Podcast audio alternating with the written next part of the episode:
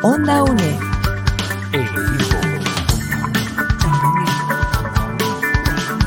Imagen y sonido, hasta donde estés.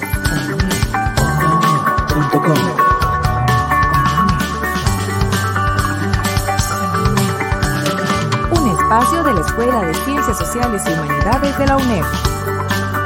Hasta donde estés. Onda UNED. Acortando distancias.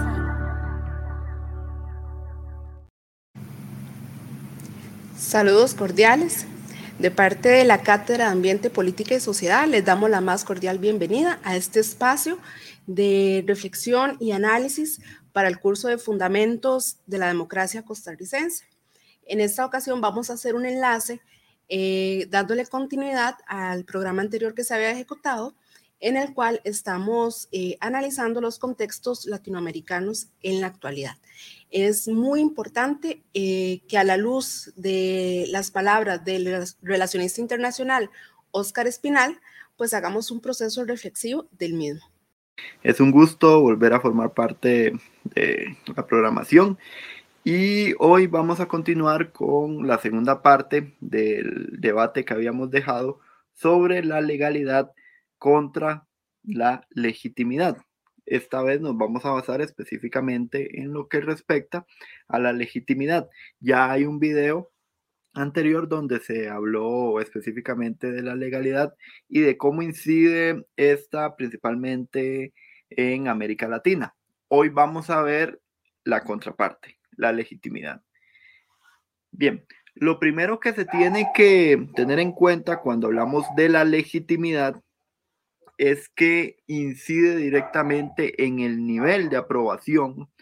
y confianza que las personas, específicamente los ciudadanos y las ciudadanas, tenemos con respecto al soberano, al soberano visto como eh, el presidente de la República principalmente. Dado que, si bien es cierto de que la Asamblea Legislativa o el Congreso de, de una república o de un Estado tiene peso, no es tanto basado en cómo ejecutan ellos, sino el actor principal de, estos modelos. Y al ser en América Latina la mayoría gobiernos presidencialistas, salvo uno que otro eh, con estructuras particulares, ya sea semipresidencialismo o parlamentarismo, eh, el mayor peso recae en la figura de él o la presidente de, de la nación. Ahora bien, la legitimidad se fundamenta en cómo se cree que el soberano está siendo apoyado por su pueblo. Como les mencionaba anteriormente, si bien es cierto que bajo el ámbito de la legalidad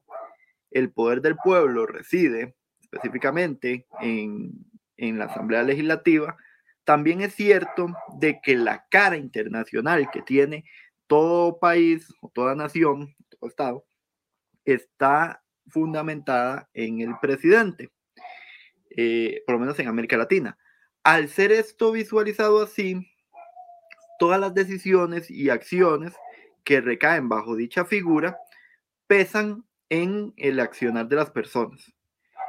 Y aquí podríamos analizar qué tanto peso puede tener eh, la legitimidad sobre la legalidad en muchas acciones. Voy a ponerles un ejemplo para que me entiendan mejor. Vamos a usar el caso del Salvador. Salvador, desde el 2019, tiene a un mandatario, el cual es Nayib Bukele, que fue electo con el 53%, si no me equivoco, de los votos eh, que se dieron en dicho país, con el movimiento de ese momento que se llamaba Gana que venció a dos partidos históricos, que eran el Farabundo Martí de Liberación Nacional y Arena, eh, que había sido el partido político que más veces había estado en el gobierno en, dicho país. ¿Qué sucede? El accionar del mandatario empieza a tener una alta aprobación por parte del pueblo. Y esto lo comprueban diferentes eh,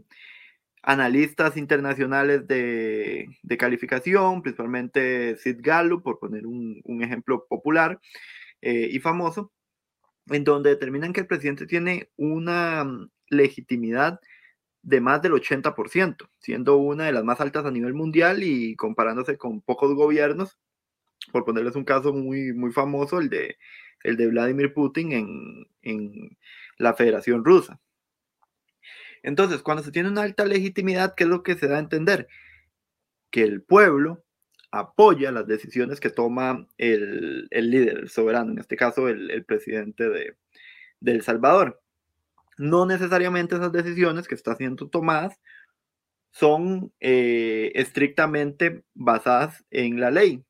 en la constitución, en los principios eh, establecidos por los tres poderes de la República, pero sí son amparados por el pueblo. Y partiendo del hecho de que el pueblo, al final de cuentas, es el que determina cómo se rige cada sistema y cada eh, nación, entonces, pues hasta cierto punto, eso es la base con la que se sustenta la legitimidad. ¿Por qué? Porque si bien es cierto que las leyes y, los fundamentos constitucionales tienen peso, si no hay nadie que los acate, si no hay nadie que los cumpla o si no hay nadie que crea en ellos, pues el sistema no, opera, no funciona, no, no tiene lógica, no tiene un fundamento. Y entonces entramos en ese debate, por ejemplo, el caso de El Salvador, de si lo que se estaba haciendo era inconstitucional, si se estaban violentando principios soberanos de, de la República de El Salvador, por acciones como las que tomó el presidente de por poner un ejemplo, cuando llevó tanques y, al ejército hasta cierto punto a rodear el Congreso para pedir mayores garantías hacia el pueblo salvadoreño. Ahora bien, se dieron elecciones parlamentarias dos años después de la elección del presidente en el 2021, 2021-2020, eh, y fue un resultado eh, altísimamente fuerte en favor del partido de, del presidente Nayib Bukele, donde tres cuartas partes del, del Congreso quedaron en su control. Estamos hablando de casi 54 eh, curules de diputación de las 84 posibles de, en, en, El Salvador. ¿Y esto qué refleja? Bueno, refleja un favoritismo y un favor altísimo hacia el, hacia el presidente Bukele y sobre todo hacia los movimientos que aquí es donde voy a entrar con otro aspecto importante de la legitimidad, los movimientos caudillistas. ¿Por qué digo movimientos caudillistas? Más allá de una estructura partidaria, como, un partido eh, político como los que mencioné, como Arena, que es de una línea más centro-derecha, liberal en lo económico, conservador en lo social, o de una línea más, eh, podría decirse, socialista o socialdemócrata, más que nada socialista en el caso de, del Farabundo Martí de Liberación Nacional, eh, con algunas líneas progresistas, eh, no hay como tal una estructura ideológica consolidada, sino que la base en la que se rige el nuevo movimiento, el partido político, digamos, de, este señor, de don Nayib Bukele, son nuevas ideas. E irónicamente, nuevas ideas es porque en realidad son principios y bases que están estableciéndose bajo la figura de, de Nayib Bukele. Entonces este partido político es meramente caudillista, no tiene una línea ideológica, no tiene una línea eh, establecida, sino que se rige en función de atender a, las demandas y a los intereses del pueblo. ¿Cuáles eran las demandas principalmente que tenían en El Salvador? El combate contra el crimen, principalmente de grupos pandilleros y hasta cierto punto terroristas como, como las maras, eh, la búsqueda de mejores garantías sociales, la búsqueda de defender eh, los,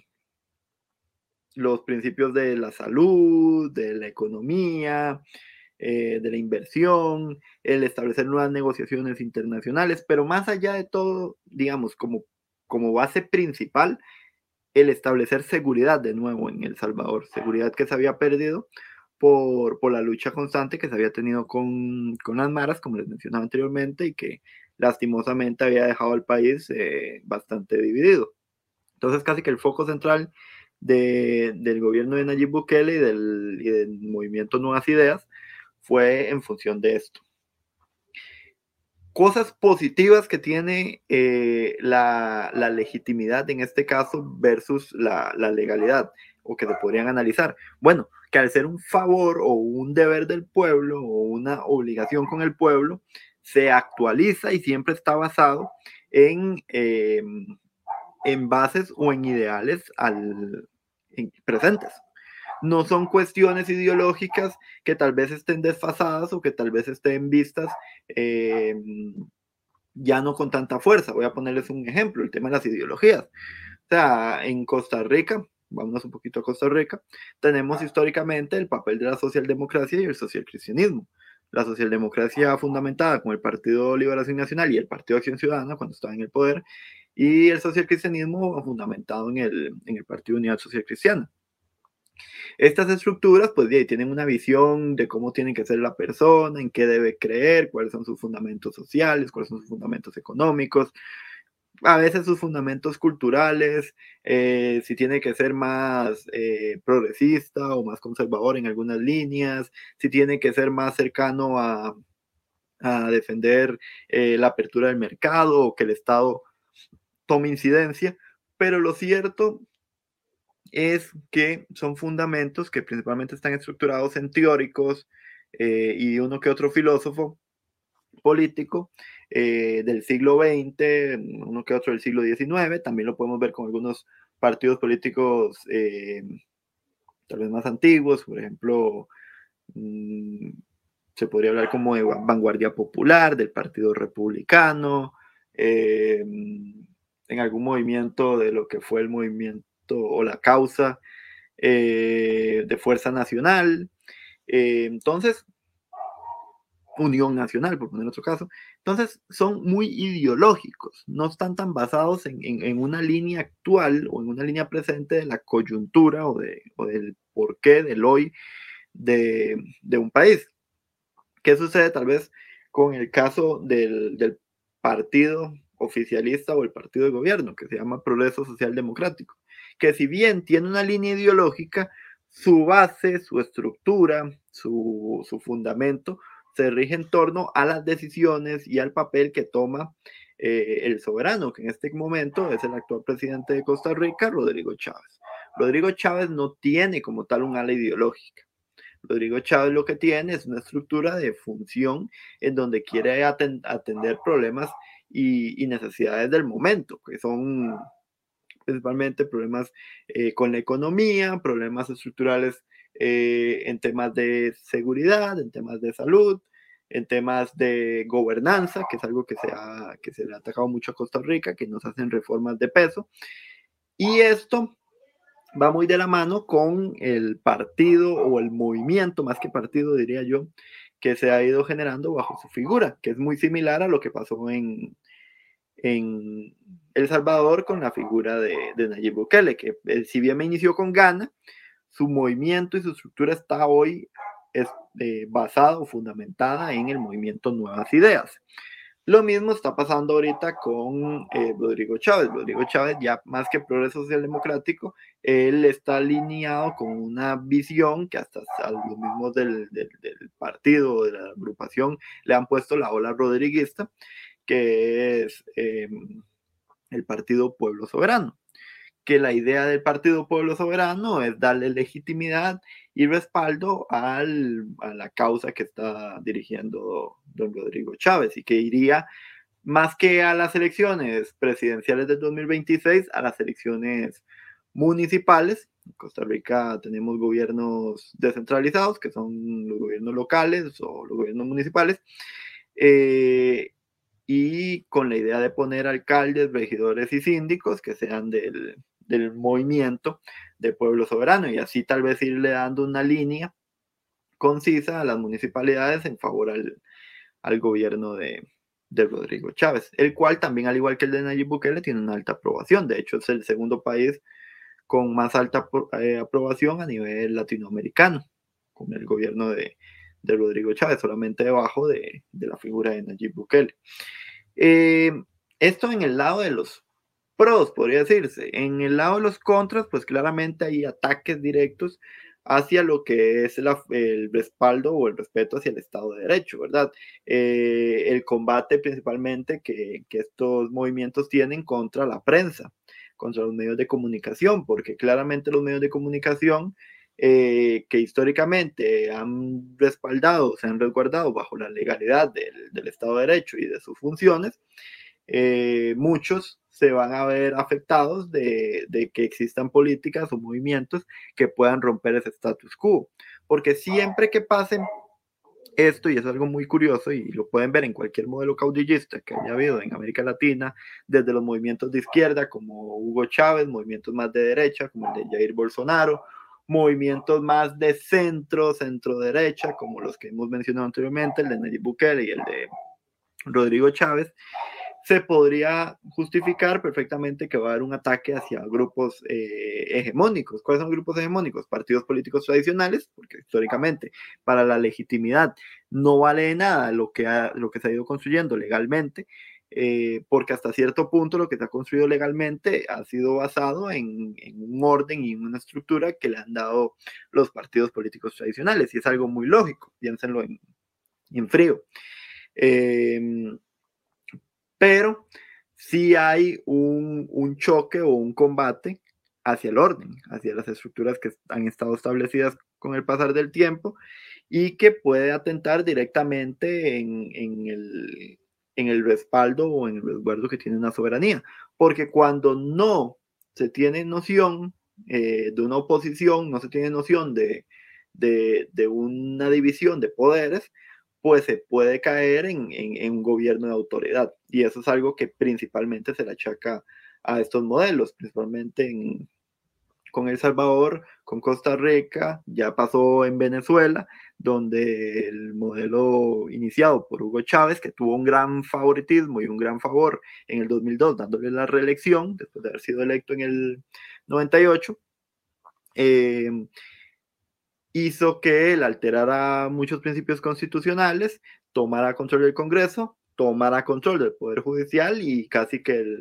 el, modelo chavista se mantenga hasta el día de hoy vigente por, por haber tomado todas las estructuras políticas, inclusive electorales. Em, lo mismo pasó en Nicaragua, cuando desde el 2007 fue electo Daniel Ortega y este poco a poco, eh, formando también alianzas hasta cierto punto con partidos políticos tradicionales, que es tal vez el caso híbrido de la situación, eh, alteró principios constitucionales y pues se perpetuó en el poder y más bien ahora es uno de los mandatarios que si bien no está en altos niveles de legitimidad, eh, también es cuestionado por su nivel de autoritarismo, porque ese es el temor, digamos, al perder tanto la legalidad como la legitimidad de, de un pueblo por irse en exceso hacia, hacia una línea y no resguardar la otra. Eh, en el caso de Costa Rica, el temor principal que se da con los movimientos que son más de carácter legítimos es que se vuelven movimientos populistas, en movimientos populares. Y es todo el sentido del mundo, porque a quien quieren llegarle es a la población que tal vez está cansada de no tener ciertos servicios, servicios a salud, servicios al empleo, servicios a, mejoras en seguridad, eh, oportunidades eh, de que crezca su economía, eh, el sentir de que no, no los están respaldando. Mm, el, en muchos casos puede existir también un resentimiento con los partidos políticos tradicionales de que no han cumplido con lo que originalmente se les pidió, tal vez sentirse engañados y demás, y eso hace que se unan a los movimientos populares, y estos movimientos populares pues claramente inciden en eh, tomar el, control y, las decisiones del caso. Voy a dar un espacio para los anuncios y ya volvemos. Apoyando a mi gente, educando a Costa Rica rescatando tradiciones, Radio Nacional. Onda UNED. Acortando distancias. Bien, como les decía anteriormente, existe un ideal cuando se apoya a los movimientos eh, de legitimación que lo que al final busca es enfrentar a todo ese status quo, a todos a esos grupos que históricamente tal vez han, han, afectado sus intereses o que no han cumplido con las expectativas que, que, han tenido. Entonces, es normal ver cómo, en el caso de Nayib Bukele, atacaba al Farabundo Martí de Liberación Nacional y Arena por ser partidos que habían sido inoperantes o que no habían cumplido con las expectativas del pueblo. Aquí en Costa Rica, pues es común ver a, Rodrigo Chávez, pues haciendo ataques directos a partidos tradicionales, así como la gente que lo apoya, principalmente contra Liberación, contra el Frente Amplio,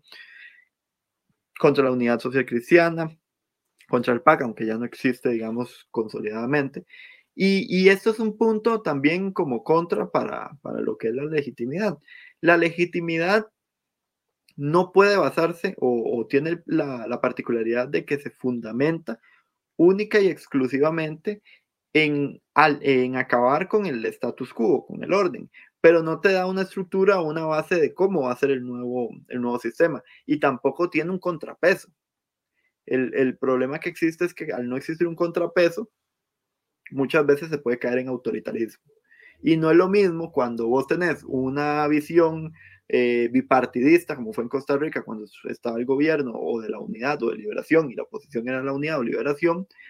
a, eh, a cuando no existe ni siquiera una contraparte. O sea, lo vemos en Estados Unidos con el Partido Republicano y el Partido Demócrata, lo suficientemente consolidados ambos para, para hacer peso y contrapeso. Pero cuando en un país solamente rige una, una línea, ya sea partidaria o un movimiento popular, el efecto es eh, acatamiento obligatorio, casi. O sea, es seguir un, una postura, un lineamiento. Este lineamiento se consolida y pues le da un, un orden o, o, una estructura eh, social, política y económica. Y esto muchas veces cae en autoritarismo. Que el autoritarismo sea un buen o un mal sistema de gobierno es muy relativo, porque en algunos casos es porque el mismo soberano, cuando me refiero a soberano, en este caso me refiero al pueblo, eh, le está dando el voto de apoyo para que hagan esas reformas y a veces son reformas radicales. Reformas radicales como acabar ya con las estructuras partidarias, reformas radicales como ya acabar con eh, los controles que se tenían antes con los magistrados, con los diputados, que por ejemplo, por, por dar un caso en Costa Rica, ya la reelección de magistrados va a ser eh, limitada va a ser el voto, el voto es público ahora en, de, de, a la hora de elegir magistrados y de, y de tomar ciertas posturas en torno a, la elección de, figuras. Entonces los diputados ya no tienen ese voto secreto a la hora de, de la toma de decisiones, sino que tienen que eh, estar eh, hasta cierto punto fiscalizados por la sociedad, por la prensa y demás. Entonces, ese tipo de reformas también son muy interesantes porque demuestran cómo, eh, si bien se le da más transparencia a las figuras políticas, también se, incide más en que éstas tomen decisiones de acorde a lo que eh, el modelo popular quiera. ¿Por qué? Porque hay presión ya el voto no es tan secreto como era antes, en el caso de estas figuras, y entonces ya no pueden darse tal vez las negociaciones por, por debajo de la mesa, como muchos han cuestionado, eh, para poner a X o Y figura o para reelegir a X o Y figura. Eh, en este sentido, la legalidad tiene una gran contra porque tiene que estarse actualizando y demuestra que hay que actualizarse, pero también tiene un pro en el sentido de que le da más libertad a los actores, a los magistrados y a los diputados, de accionar. Pero como les mencionaba anteriormente, la legitimidad casi que rige por el favor del Poder Ejecutivo, o sea, del presidente y de sus ministros. Entonces, el protagonismo gira en torno más hacia, hacia esta figura, más que hacia el Congreso, más que hacia las magistraturas, y más bien estas pasan a un segundo plano. El problema central es que en la mayoría de los casos donde hay un exceso de legitimidad en favor de un soberano, este soberano termina rompiendo el esquema y tomando también acción sobre el poder legislativo y sobre el poder judicial. Eh, y al ser movimientos caudillistas, como les mencionaba anteriormente, estos movimientos eh, se rigen y se guían según lo que la figura quiera y no necesariamente es una línea ideológica sino es una percepción de cómo ellos visualizan la política, cuáles son las necesidades que son de peso y si estas necesidades van a cubrir con, el favor de, de, la sociedad a la que rigen, en donde también hay un aspecto particular. Muchas veces estos movimientos, al ser tan eh, rígidos eh, o tan estructurados en, darle todo el poder o, tratar de darle toda la confianza a una figura, tienden a atentar contra los otros poderes y esto entera la democracia, lo cual hace que a nivel internacional muchos casos sean denunciados principalmente con organizaciones eh, no gubernamentales en torno a materia de derechos humanos por la violación que se está dando. Y muestra de esto en El Salvador todo lo que se ha criticado por las malas formas en las que se trata a, los prisioneros, aunque sean maras, por eh, las condiciones insalubres en las que se les, se les, da, se les da control y, fiscalización. Entonces, eh, se lo dejo a las y los eh, compañeros y compañeras de, de, estos cursos para que hagan ustedes la reflexión y consideren cuál es la, de las dos líneas la más viable. Si un exceso de legitimidad, si un exceso de legalidad, si más bien un híbrido entre ambas, si tiene que existir un mejor control social, político, económico, eh, basado en las leyes o basado en la figura que tenga o ostente el poder en el momento. Muchas gracias por su tiempo y sin más que decir, me despido. Reiteramos nuestro agradecimiento a don Oscar Espinal, relacionista internacional, quien nos trae a colación esta temática tan importante, tan contemporánea y que es necesario que nosotros como docentes, docentes de estudios sociales, pues llevemos a la, a la práctica, a los procesos introspectivos y reflexivos en el aula. Indiscutiblemente, eh, todo el continente americano está sujeto a una serie de movimientos de muchísima relevancia, desde México hasta Centroamérica y la parte sur del continente. ¿Qué es importante? Eh, reflexionar un poco del tema que don Oscar nos trajo en, dentro de su charla, que es en relación a lo que es el caudillismo esa figura mesiánica que los pueblos empiezan a esperar, como si fueran eh, a ser rescatados por una figura de autoridad, una figura de poder, que en algunos casos se vuelve, se vuelve eh, popular y es bien recibida dentro de las distintas sociedades, pero por otro lado tenemos eh, grupos detractores de dichos movimientos. Entonces, los invitamos hacer uso de ese análisis a través de, metodologías como la literacidad crítica, en la cual podamos invitar a nuestros estudiantes a reflexionar al respecto. Eh, damos por finalizadas estas dos eh, sesiones y eh, damos el agradecimiento a don Andrés Francisco Chávez en el control técnico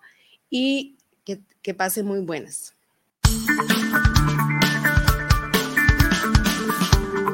Onda UNED